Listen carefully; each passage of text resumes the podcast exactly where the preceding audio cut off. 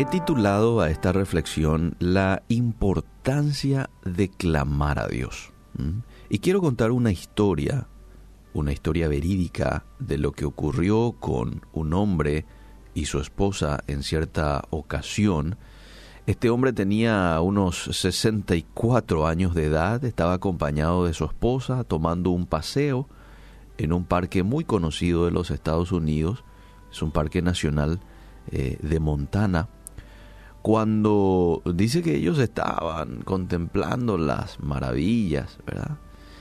Y una enorme osa que fácilmente medía unos dos metros y medio los ataca a ambos, pero se agarra más del marido, ¿verdad?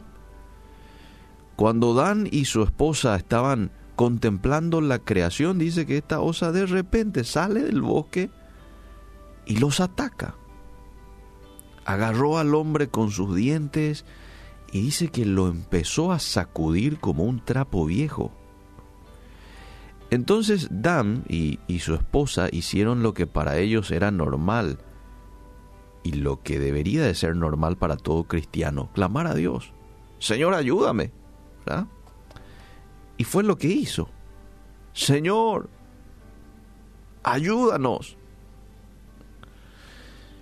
Nadie pudo comprobar científicamente qué fue lo que provocó la siguiente acción de la osa, pero de repente dice que le soltó a Adán y, se perdió en el bosque. Y esto dice que es raro, porque cuando la osa te agarra, eh, no es más fácil que te, que te deje.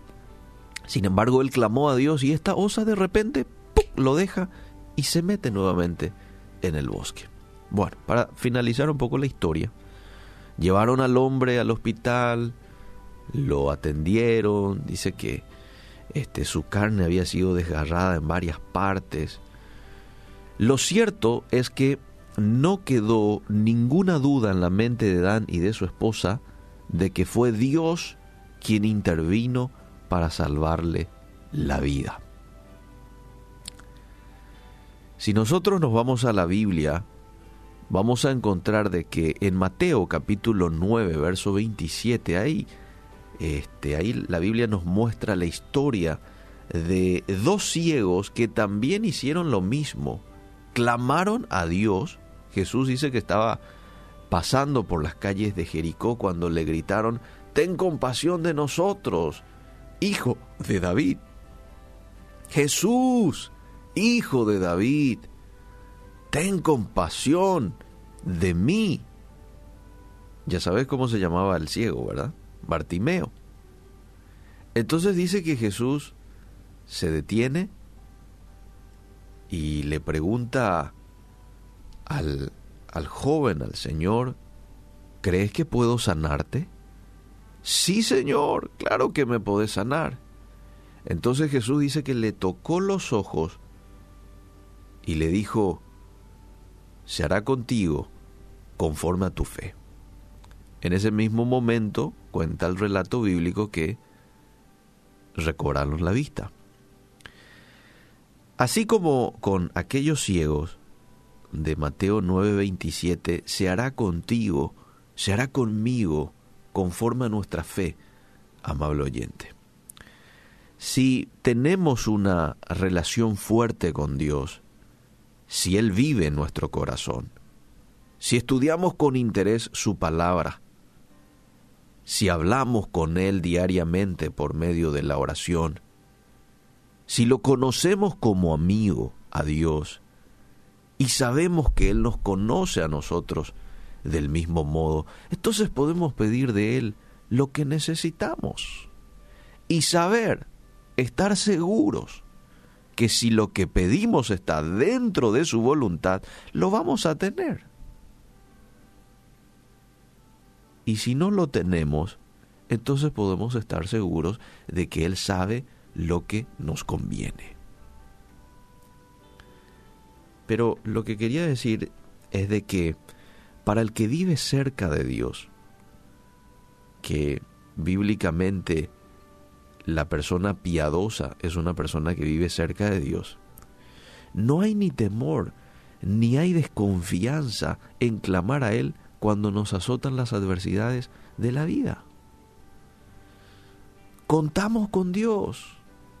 Dios es un Padre amante que cuida de sus criaturas.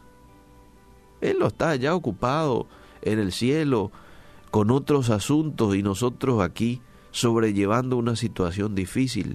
No. Eso es lo que el enemigo quiere que nosotros pensemos.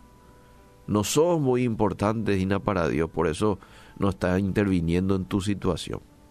Estará con otra gente más querida por Él. Estará ocupado en otras cosas importantes, pero tu situación no es importante. Probablemente este es el mensaje que muchas veces el enemigo ha querido transmitirnos. Y lo peor es que en muchas ocasiones lo hemos creído y hemos dicho amén a esa expresión o a esa voz del enemigo. No, Dios es un Dios que cuida de sus hijos. Está atento, está pendiente de las situaciones en las cuales podamos estar atravesando. Siente compasión por nosotros cuando clamamos a Él. Jeremías 33:3 es claro y dice, clama a mí y yo te responderé. Y no solamente que nos va a responder, sino que te enseñaré cosas grandes y ocultas que tú no conoces. Hay otro pasaje muy lindo en la traducción del lenguaje actual o NBI, dice, no le hubiera pedido al pueblo de Israel que me buscase si no fuese posible encontrarme. Dios está disponible, amable oyente, para sus hijos. Dios nos dejó la clave nos dejó la tecla que tenemos que apretar en esos momentos en los que este, necesitamos que Él intervenga en nuestras vidas. Y es el clamar, es el acudir a Él en ese momento.